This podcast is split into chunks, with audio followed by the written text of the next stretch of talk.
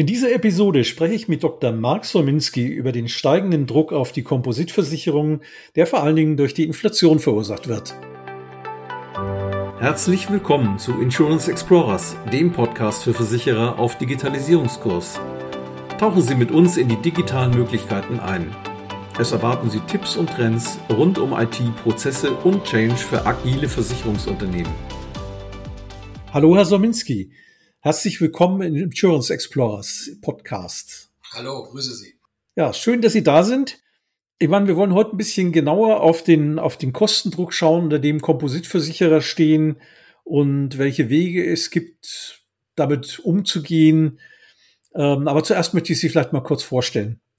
Sie sind Chefredakteur der Zeitschrift für Versicherungswesen aus Hamburg. Ich glaube, diese Zeitschrift muss man keinem Menschen, der in der Versicherung arbeitet, vorstellen. Ich, also bei Direktversicherern weiß ich es nicht, aber ansonsten sehe ich es ja immer, wenn die rumliegen, die Exemplare, wenn man die sieht auf Schreibtischen oder Desks. Sie begleiten diese Branche jetzt schon seit ungefähr 30 Jahren als sowohl als kritischer Beobachter als auch als Journalist. Sie sind Moderator und Speaker, äh, haben sich in der Versicherungswirtschaft dementsprechend auch einen Namen gemacht was ich sehr beeindruckend finde. Sie haben in Hamburg und in Cincinnati, Ohio Geschichte und Journalismus studiert und als freier Autor unter anderem für die Zeit, die FAZ und auch den NDR gearbeitet. Das ist äh, schon mal alles sehr beeindruckend und ich weiß jetzt nicht, ob Ihre Affinität zu dieser Branche äh, da die große Rolle spielt.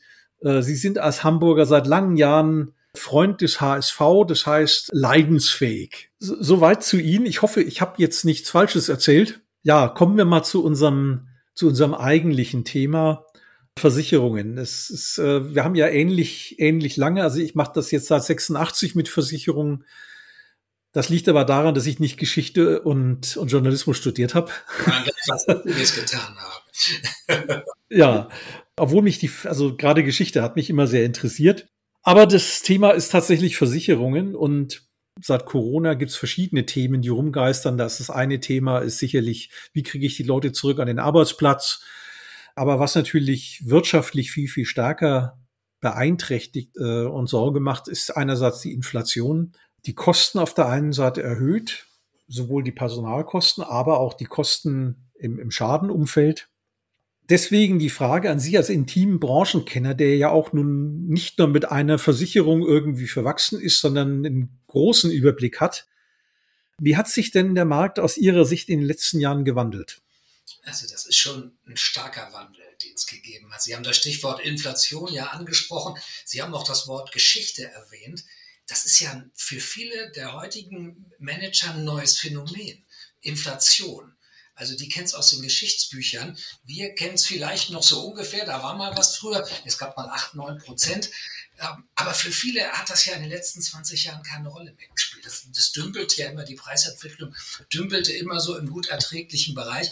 Und wir haben jetzt tatsächlich neue Spielbedingungen da draußen, weil sie eben nicht mehr so kalkulieren können, ihre Preise, ihre Schadenaufwände nicht mehr so kalkulieren können, wie es in den letzten 15, 20 Jahren macht schönes deutsches Wort dafür. Man sagt ja heute Game Changer. Ich hasse diese Anglizismen, aber in diesem Fall passt es schon. Ich glaube schon, das verändert sehr, sehr viel in der Versicherungswirtschaft.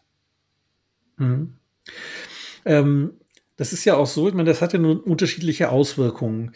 Ich habe gerade im GDV eine Branchenprognose ge gelesen, da, mit welchen Preissteigerungen, mit welchen Beitragssteigerungen sie rechnen. Naja, das ist jetzt schon nicht ohne, also auch für den Versicherungsnehmer. Aber man rechnet vor allen Dingen ja auch viel mit Kosten im, im Umfeld eben von Reparaturen, von Mietfahrzeugen und so weiter. Aber was, was sehen Sie denn da so als Auswirkungen? Also es ist eine schleichende Entwicklung. Das wird jetzt durch die Inflation so mal richtig in die Öffentlichkeit gebracht. Denn gerade Sie sprachen Kfz an, da hat es ja schon so eine schleichende Teuerung gegeben. Bei den Zubehörteilen, bei den Werkstattpreisen, das war noch nicht so richtig viel. Aber es war doch immer spürbar und hat immer wehgetan. Und zu dieser Entwicklung, höhere Herstellerpreise für Originalersatzteile, höhere Werkstattstundensätze, zu dieser Entwicklung kommt jetzt sozusagen on top noch diese Inflation. Und dann, dann tut es natürlich richtig weh. Dann sind sie plötzlich bei einer Preisentwicklung, die ja weit überhalb oberhalb der normalen Inflation liegt. Also 5 plus X, vielleicht plus 3, plus 4, je nachdem, bei einigen Bereichen noch oben drüber. Das heißt, da haben Sie schon eine elementare Verteuerung von Leistungen. Und äh, das, das haut Ihnen die Kalkulation, so wie sie bisher war, kaputt.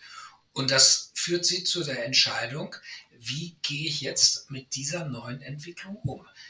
Wie viel, oder mal ganz banal auf Deutsch gesagt, wie viel von dieser Preiserhöhung, von dieser inflationären Erhöhung kann ich über höhere Prämien an die Kunden weitergeben? Und ich glaube, an diesem Moment oder an diesem Entscheidungsmoment, da ist die Branche gerade. Die Erneuerungssaison steht vor der Tür in Kfz wilde Spekulationen schießen ins Kraut. Der GDV hat sich recht weit aus dem Fenster gelehnt und gesagt, da muss ein ordentlicher Schluck aus der Pulle kommen. So hat er es nicht gesagt, aber so hat er es im Grunde gemeint. Es, es muss eine Erhöhung. Äh, die Rückversicherer trommeln auch für stärkere Erhöhungen. Ja, was soll jetzt ein, ein Versicherer machen, der vielleicht im Kfz ein wichtiges Standbein hat? oder der auch gerne im Kfz-Markt bleiben möchte und sich nicht mit zu hohen Prämien da rausschießen möchte. Das ist eine Entscheidung, wie man jetzt auf diese Inflation reagieren kann schwierige Entscheidung. Ja, zumal Versicherer, Sie sagten es gerade, auch nicht so wirklich dran gewöhnt sind. Also ähm, ich kann mich erinnern, 2008, als die Bankenkrise war, da waren dann alle sehr, sehr aufgeregt und, und so weiter. Und gerade auch im Versicherungsbereich. Und ich war damals bei einem Unternehmen, das sehr viel auch mit Banken gemacht hat. Und ich habe gesagt, Leute, bei Versicherung macht das nicht so eine Welle, weil äh, die, die haben ihre ganzen Anlage so langfristig gemacht, äh, bis die merken, dass da eine Krise ist. Es ist schon wieder vorbei. Und, und ähm, so ähnlich war es dann ja auch. Man, klar hat es mir die ein oder andere Delle gegeben, je nachdem, wann was auslief. Aber es war immer auf Stabilität, auf Langfrist und äh, ausgelegt und, und damit relativ unempfindlich. Nun ist es tatsächlich so, dass diese gerade im Kompositumfeld diese Kosten ja durchschlagen. Man im Leben hat man sich jetzt dran gewöhnt, dass es schwierig war, die drei oder vier Prozent aus alten Verträgen zu halten äh, weil die Zinsen schlecht waren. Die steigen jetzt ja erfreulicherweise wieder, also für den, für den Versicherer erfreulicherweise. Aber, aber auf der Kostenseite, das ist so explodiert, wie Sie eingangs sagten, das hat es noch nicht gegeben. Also das ist schon, schon sehr lange her. Und ja, insofern muss man dann natürlich auch drüber sprechen, wie, wie kann man dem Ganzen denn begegnen? Jetzt haben wir gesprochen über die Auswirkungen, was das bedeutet, aber wie kann man dem entgegen? Das ist ja irgendwo alles ein Bremsklotz ähm, für die, für die, äh, für die Geschäfte der Versicherungen. Wie können Sie dem begegnen? Was können Sie denn tun?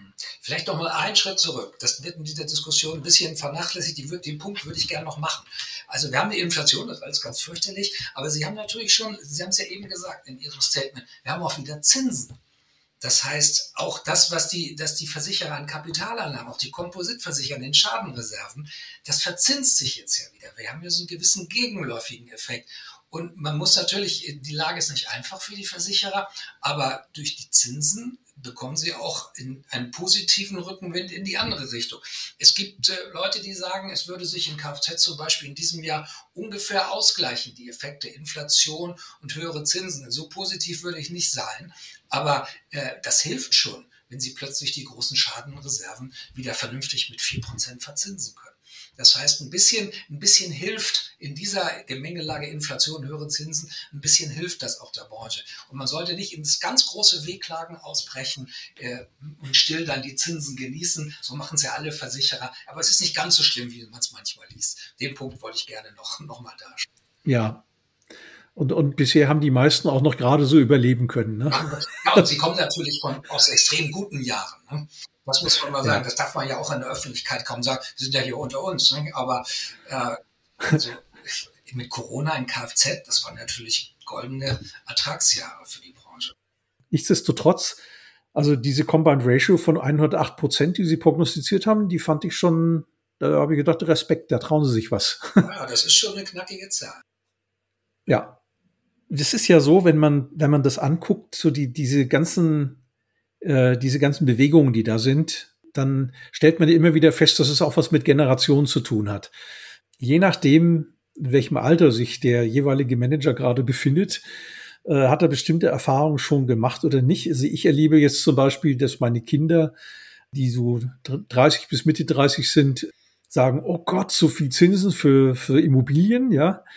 Äh, und ich sag, Mensch, also bei dem Zinssatz, der hätte ich mir damals, als ich gebaut habe, echt die Finger danach geschleppt. Also, ja.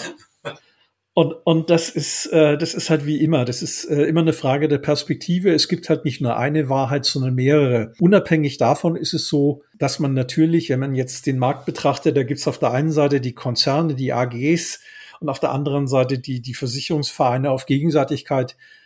Äh, da ist schon immer noch ein hoher Unterschied, das merkt man. Die AGs haben natürlich einen ganz anderen Druck auch nochmal. Ja, da kommen wir wieder zu dem Thema, was ich vorhin sagte mit den Bremsklötzen. Also äh, wenn ich mir heute so angucke, wie eine Versicherung teilweise handelt, da denke ich mir, hm, äh, die Prozesse, die waren vor 20 Jahren auch nicht anders. Das machen nicht alle. Also einige haben echt Fortschritte gemacht, einige haben, sind auch vom Saulus zum Paulus geworden. Also weil sie gemerkt haben, wenn ich äh, im Schadenumfeld meine Kunden extrem schlecht behandle, äh, das spricht sich rum und dann kommt keiner mehr. Andere machen da munter weiter. Andere wiederum sagen, ach, na ja, warum soll ich wegen, wegen Fraud Detection oder ähnlichen, also dieses ganze Thema um, um Schadensvorhersagen und Betrugsversuchen. Warum soll ich, wenn ich zehn Prozent habe, die mich äh, behumsen wollen, warum soll ich da 90 Prozent äh, schlecht behandeln? Das können sich allerdings immer weniger leisten, gerade in der jetzigen Situation. Ja, was, wenn, wenn man jetzt Versicherungsvorstand äh, ist, was kann man denn dann tun? Das ist die Millionen-Dollar-Frage. Wenn ich es wüsste, wäre ich nicht hier. Das ist ja immer eine ganz blöde Antwort. Aber so, so einfach will ich mir es nicht machen. Also erstmal muss man natürlich gucken, ob man seine Hausaufgaben in den letzten Jahren gemacht hat. Wenn Sie es nicht gemacht haben, dann haben Sie jetzt ein Problem. Und wenn Sie zu den ganzen Problemen, die wir aufgezählt haben, also Schadendruck, Inflationsdruck, wenn Sie da noch Ihre IT von Grund auf umbauen müssen und noch nichts bis wenig gemacht haben, das ist dann wirklich eine Herausforderung.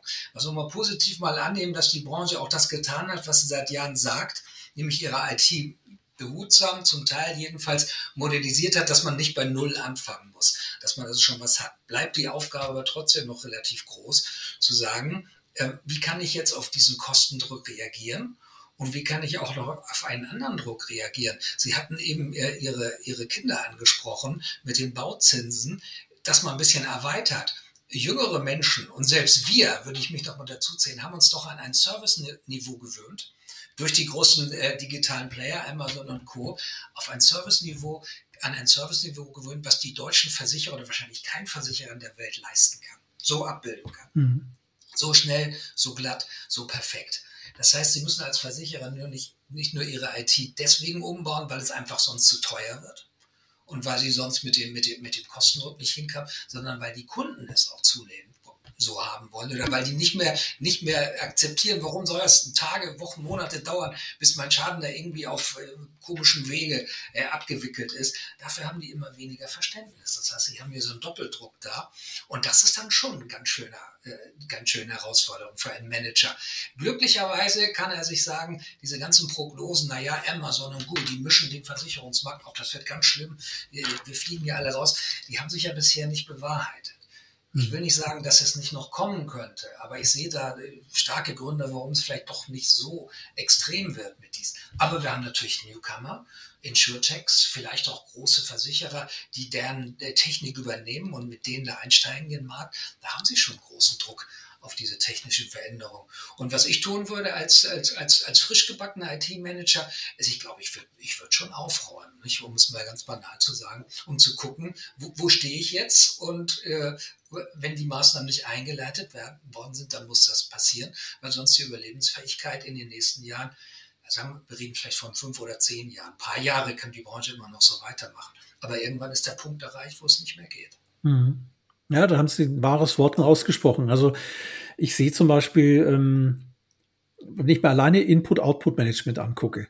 Ich, ich gebe zu, ich habe noch einen Facebook-Account, ja, das heißt, ich oute mich als älteres Semester, weil die jungen Leute sagen, wie Facebook, das ist nur was für alte Leute. Insta und TikTok und da spielt die Musik. Naja, so ist es natürlich, äh, solche Menschen sind auch Versicherungsnehmer oder sollten es sein. Ich meine, die Küchentischgespräche, die man früher mal kannte, wo dann der vertraute Vertreter der Versicherung des Vertrauens irgendwie äh, am, am Küchentisch saß, die gibt's ja schon lange nicht mehr. Aber es ist doch heute so, wenn mir jemand auf, auf WhatsApp schreibt, er hat irgendwie ein Anliegen und er kriegt dann drei Wochen später einen Brief zurückgeschickt. Das ist doch, also das ist so ein typisches Beispiel, was ich kenne und was leider heute auch noch ist. Also das ist jetzt nichts, wo ich sage, naja, da erzähle ich von vor zehn Jahren. Ne? Nee, nee, das ist heute noch so. Und wo man nicht gewohnt ist, auf demselben Medium zu antworten. Und es geht nicht ums Gewohntsein, sondern teilweise auch, es geht einfach technisch nicht, weil die Voraussetzungen nicht stimmen.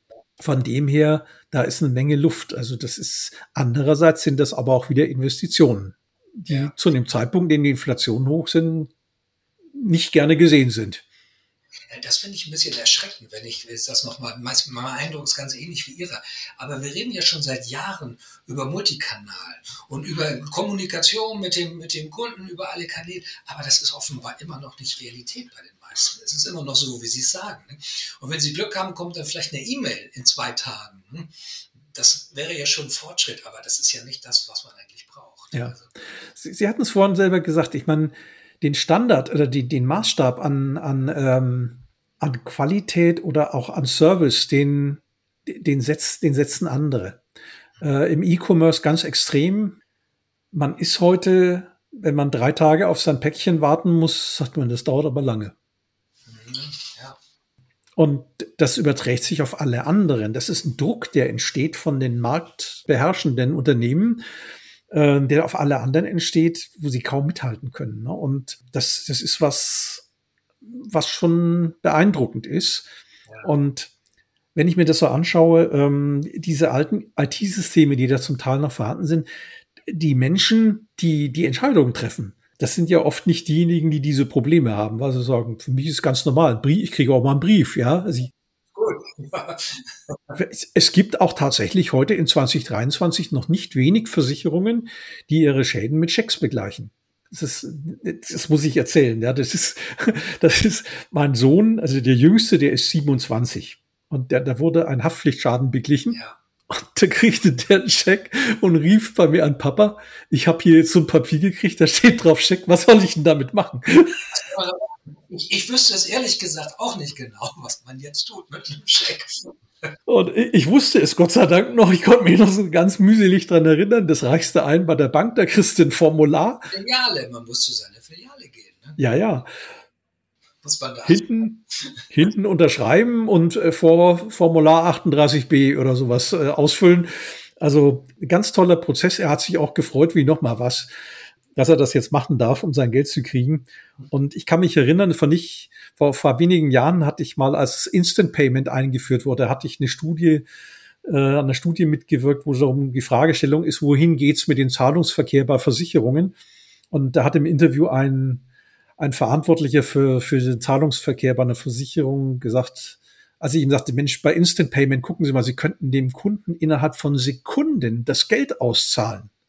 Also sie haben da Kauf Knopf gedrückt, also zehn Sekunden später hat er das wirklich auf seinem Konto und ist es verfügbar und vor allen Dingen ist es irreversibel. Das ist doch wie früher, äh, wo man mit diesem Barscheck ge gelockt hat, ne? Und da sagt der, wissen Sie, Herr Müller, das ist so lange kein Problem, bis der Erste kommt und damit wirbt, dass er es kann. so, und den Fall haben wir ja schon, weil Lemonade zum Beispiel hat ganz groß damit geworben, ja. dass sie ganz, ganz schnell auszahlen. Das ist natürlich, äh, das sind Sachen, aber da müssen die Systeme her, die müssen das können. Lemonade hat gute Systeme, aber die haben andere Probleme. Ne? Die machen das Payment, aber da läuft das Versicherungsgeschäft nicht gut. Also insofern, ja, ja, aber man sollte natürlich sich die positiven Sachen daraus suchen. Ne? Das, das. Es, es ist wie immer, wenn man es vergleicht, äh, man muss es vollständig tun. Ne? Aber wie gesagt, kommen wir nochmal zurück zu den alten IT-Systemen. Da kommt ja immer die große Frage, Make or Buy? Das ist keine einfache Frage. Wir haben vor nicht allzu langer Zeit hatten wir mal so bei uns so eine Expertenrunde in einem Expertenforum für Modernisierung von Bestandssystemen und hm, da waren so die F1er von diversen Versicherungsunternehmen, auch von sehr großen, namhaften. Und da gab es so zwei Gruppen. Die einen, das waren die klassischen Selbermacher. Die zeichneten sich dadurch aus, dass sie in der Regel deutlich mehr als 500 Entwickler in, in ihrem Fundus hatten. Ne? Und äh, die anderen, die da eher, also deutlich mit deutlich weniger als 500 ausgestattet waren, ja, bis hin zu 30 Entwicklern. Und wenn man dann betrachtet äh, und schaut sich an, wie, wie sieht es aus, mit der demografischen Entwicklung. Die Babyboomer gehen nun tatsächlich in Rente. Das ist, äh, damit muss man sich nur abfinden. Ne? Und was ganz interessant war in dieser Runde, man hat dann mal verglichen den Aufwand. Man hat so mal, also ich werde jetzt hier keinen Namen und Zahlen nennen, aber man hat verglichen und hat gesagt, ja, wie ist es denn eigentlich, wenn ich jetzt so ein Projekt selber mache und wenn ich so ein Projekt, wenn ich so ein Projekt äh, mit einem Softwarepartner mache, der mir die Software schon zur Verfügung stellt. Und das Spannende für mich war in dem Ergebnis, dass sich die Zahlen bei der reinen Erstellung, also bei dem Punkt, wo ich dann ins neue System eintrete, gar nicht so großartig unterschieden haben im Aufwand. Das Momentum beziehungsweise die, die Stelle, an der sie sich erhöht haben, die sind unterschiedlich. Also Beispiel, äh, konzeptionelle Phase, da muss natürlich die Versicherer tief in die Tasche greifen, um zu sagen, okay, wie, wie soll denn die neue Software aussehen?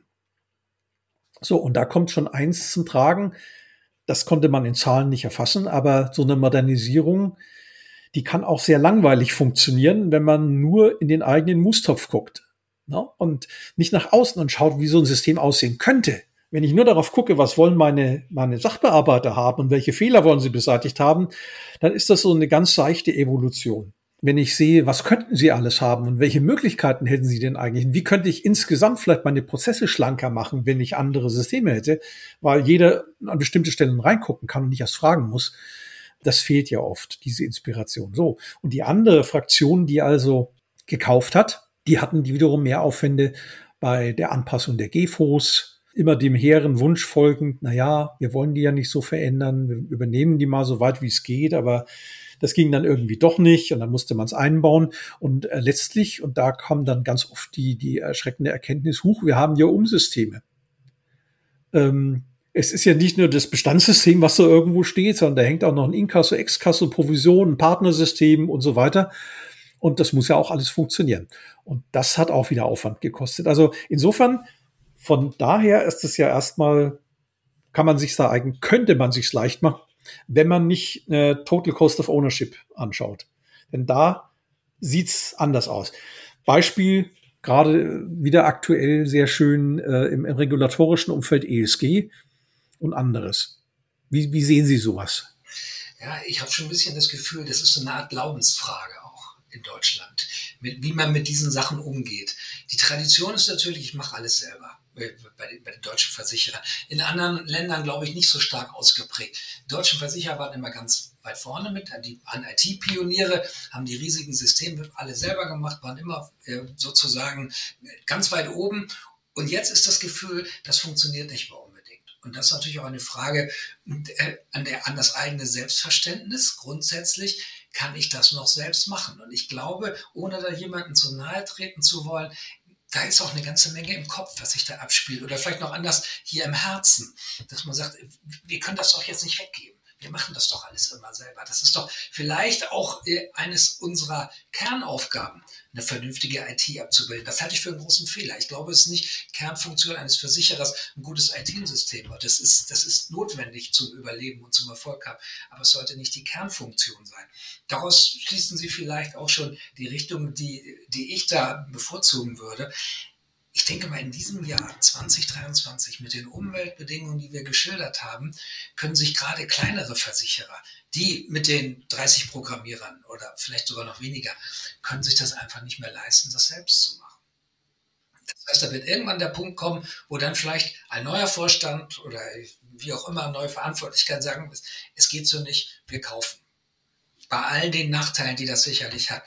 Ich bin ja auch auf den einschlägigen Werbeveranstaltungen der Damen und Herren, äh, die, die, die Standardsysteme. Sie sagen, das darf man nicht so sagen, das Wort, aber so wird es ja verkauft. Die, die, da wird einem natürlich immer ein blauer Himmel versprochen.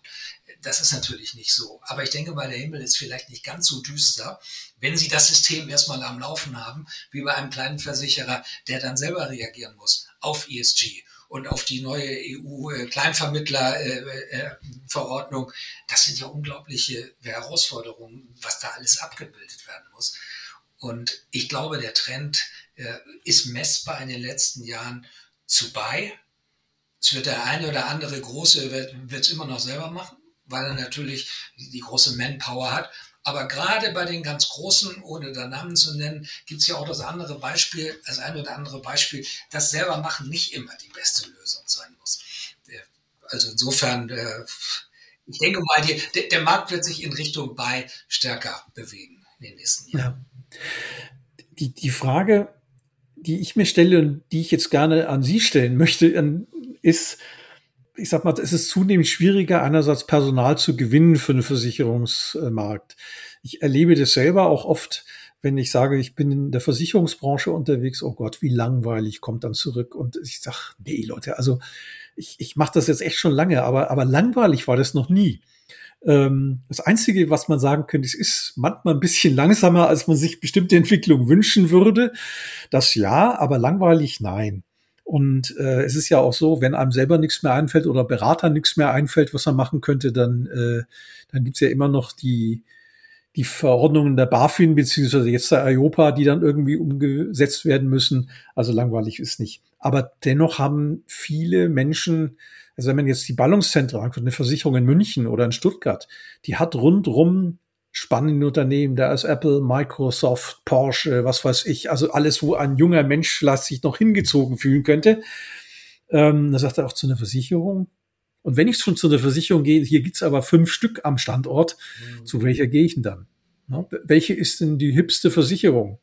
Ja, das ist schwierig. Mir hat mal der, der äh, IT-Vorstand eines Versicherers aus der norddeutschen Tiefebene gesagt, er bekommt hier keine Leute hin, keine IT-Leute, höchstens in Remote aber die würden nie vor Ort für alles Geld der Welt da nicht hinwechseln.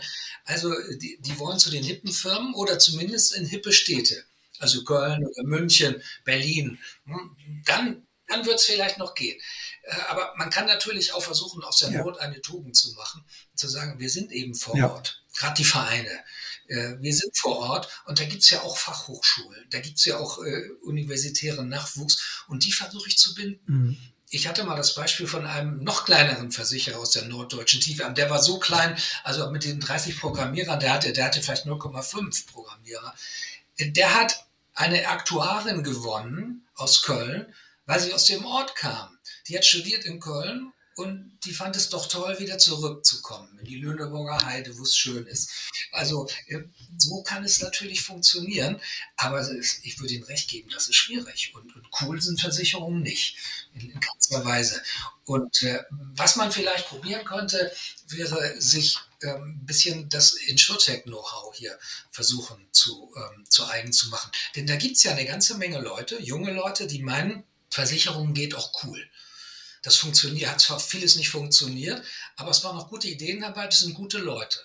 Wenn man aus diesen Quellen versucht zu zapfen und sagen, du bist jetzt bei diesem Insurtech XY, vielleicht gibt es das nicht mehr, bist gescheitert, aber wir haben gute Ideen bei dir gesehen. Könntest du dir nicht vorstellen, auch sowas bei uns, mal sowas ähnliches bei uns zu machen?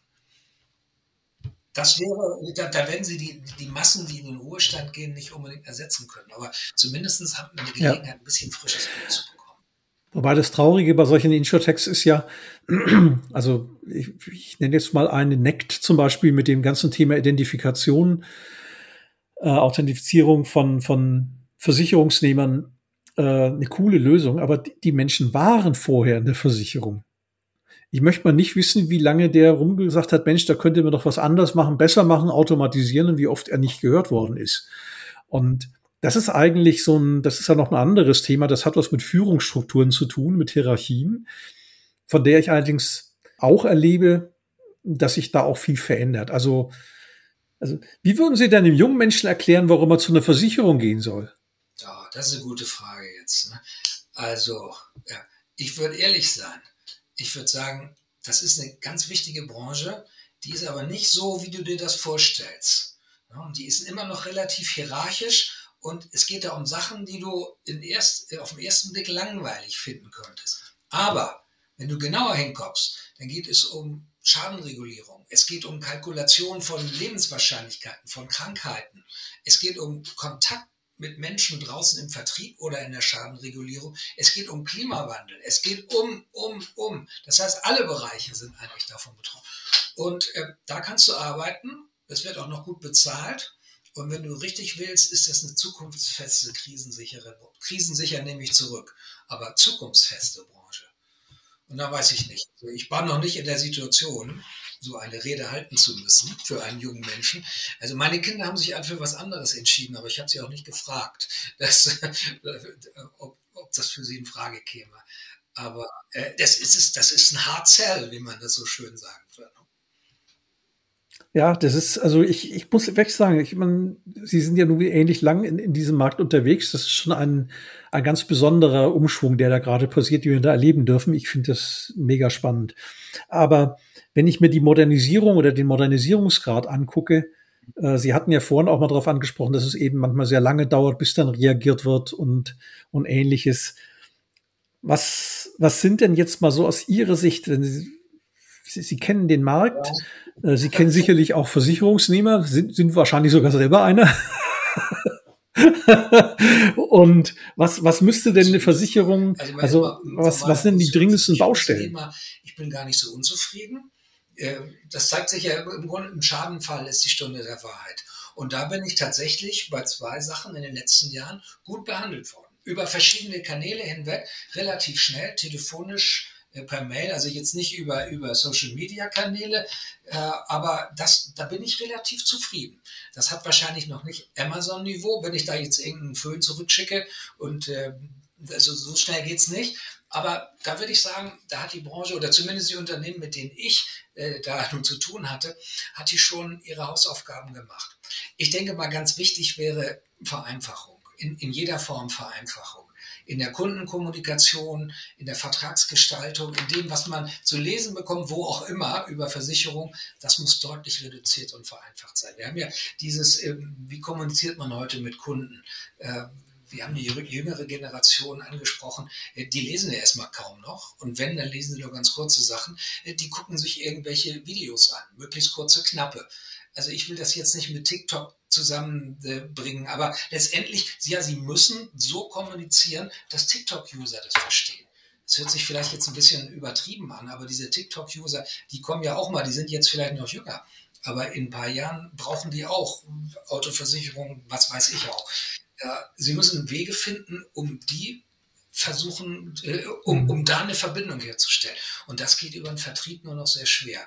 Obwohl ich sage, ich würde den Vermittler nicht vollkommen abschreiben, äh, weil auch, auch, auch der junge mhm. TikTok User, wenn es da irgendwie ein Problem gibt und irgendjemand sagt, du brauchst jetzt mal eine Versicherung, dann hat er auch gerne jemanden, mit dem er sich persönlich austauschen kann, wenn dann da jemand da ist. Also ich würde es nicht, die, die, alles digital wird da auch nicht funktionieren, aber sehr, sehr viel mhm. wird nur digital funktionieren. Und äh, wir haben vorhin davon den, von den Reaktionszeiten gesprochen. Das ist natürlich eine Welt, ja. Äh, die kann mit, mit TikTok-Kommunikation, das, das passt nicht mehr zusammen. Also da würde ich, da würde ich eine Empfehlung abgeben, von denen möglichst viel zu lernen und das äh, zumindest ansatzweise so gut zu machen. Wir beide wissen, dass das nie so witzig sein wird und nie so schnell geht, aber ansatzweise wirklich äh, mhm. so, so gut machen das können. Jetzt ähm, ist ein Thema, auf das ich gerne mal hinkommen möchte, ist das berühmte Thema Dunkelverarbeitung in, in, in den Versicherungsprozessen. Schönes deutsches Wort. Also wenn ich das Leuten erzähle, außerhalb der IT- und Versicherungsbranche, die, die können sich ausschütten vor Lachen. Weil, was, was ist denn Dunkelverarbeitung? Ich meine, wir wissen es, ne? aber es ist ein tolles ja, Wort. Ja, und, und da gibt es noch, also ich, ich, überlege gerade, gibt es da ein englisches Wort dafür? Das ist so wie Kindergarten. Geht's auch kein Englisches? naja, gut. Und, und das ist so, aber ich erlebe einen Wandel äh, im Zusammenhang mit dem Wort. Also, wenn ich vor, es ist noch gar keine zehn Jahre her, vielleicht sogar vor fünf Jahren über das Wort Dunkelverarbeitung sprach und dass man da einen höheren, eine höhere Quote erreichen könnte, dann ist mir nicht selten entgegengetreten, dass man ja, das ist ungünstig, weil dann geht's ja um Rationalisierungsmaßnahmen, Leute entlassen und so weiter. Äh, es ging in die Richtung, es war ein sehr unangenehmes, heikles Thema. Bei einigen, vor allen Dingen bei den öffentlichen Versicherungen, war es ein Unding, darüber zu sprechen. Wie, ich nehme da einen Wandel wahr. Wie sehen Sie das? Ja, auch wieder dem Druck geschuldet. Ne? Äh, man hat nicht mehr die Wahl. Man kann nicht sagen, das machen wir jetzt nicht, weil das würde ja Arbeitsplätze kosten oder das passt alles nicht in diese. Man muss es irgendwann machen, weil die Kunden das nicht mehr akzeptieren, dass es Ewigkeiten dauert. Das heißt, es muss was passieren. Ähm, wir haben vor acht, neun Jahren jemand gesagt, der hat äh, eine KI-Firma gegründet. Ein unglaublich intelligenter Mensch, Mathematiker, Mediziner zusammen. Der war so frustriert. Der hat bei allen Versicherern angeklopft. Die haben gesagt, ja, das ist toll, was du machst. Ich kann das aber nicht umsetzen weil das kostet so viele Arbeitsplätze, dann kommt mir der Betriebsrat steigt mir aufs Dach und diesen Kampf möchte ich bitte nicht führen. Klammer auf, es geht uns ja auch noch gut genug, also muss ich diesen Kampf gar nicht führen. Der Druck ist gar nicht so stark. Aber jetzt ist der Druck da und ich denke, wie immer man das nun nennt, aber äh, es, es, kommt keiner drum herum. Das schöne Wort Automatisierung ist auch ein bisschen älteres Wort, aber mhm. das trifft es ja im Grunde auch, dass, dass das unglaublich anders als früher schneller und reibungsloser gehen muss. Und äh, wenn ich mal so die Quoten sehe, der eine oder andere Versicherer sagt, ja, wir haben schon eine Quote von X. Und die finde ich teilweise recht niedrig. Man sich vorstellen, wie lange man eigentlich schon über diese Sache spricht, äh, müsste man eigentlich doch schon deutlich, deutlich weiter sein. Ja, mir hatte auch vor nicht allzu langer Zeit ein BO-Chef von einer öffentlichen äh, gesagt, Herr Müller, ähm, ich, ich, ich brauche mir keine Gedanken mehr machen über dieses Thema mit äh, Rationalisierung. Äh, für uns ist es Betriebsaufrechtserhaltung, weil wir nicht so viele Leute reinkriegen, wie wir bräuchten, um den, das auszugleichen mit den Älteren, die wir haben. Der hat sehr viele Mitarbeitende an Bord, die schon gefühlte 100 Jahre bei dieser Versicherung sind, die aber nur gleichzeitig irgendwann austreten, wo er sagt, ich habe einen so massiven Abbau in den nächsten zehn Jahren, an Personal. Ich weiß nicht, wie ich die herkriegen soll. Also habe ich nur eine einzige Chance. Ich muss automatisieren.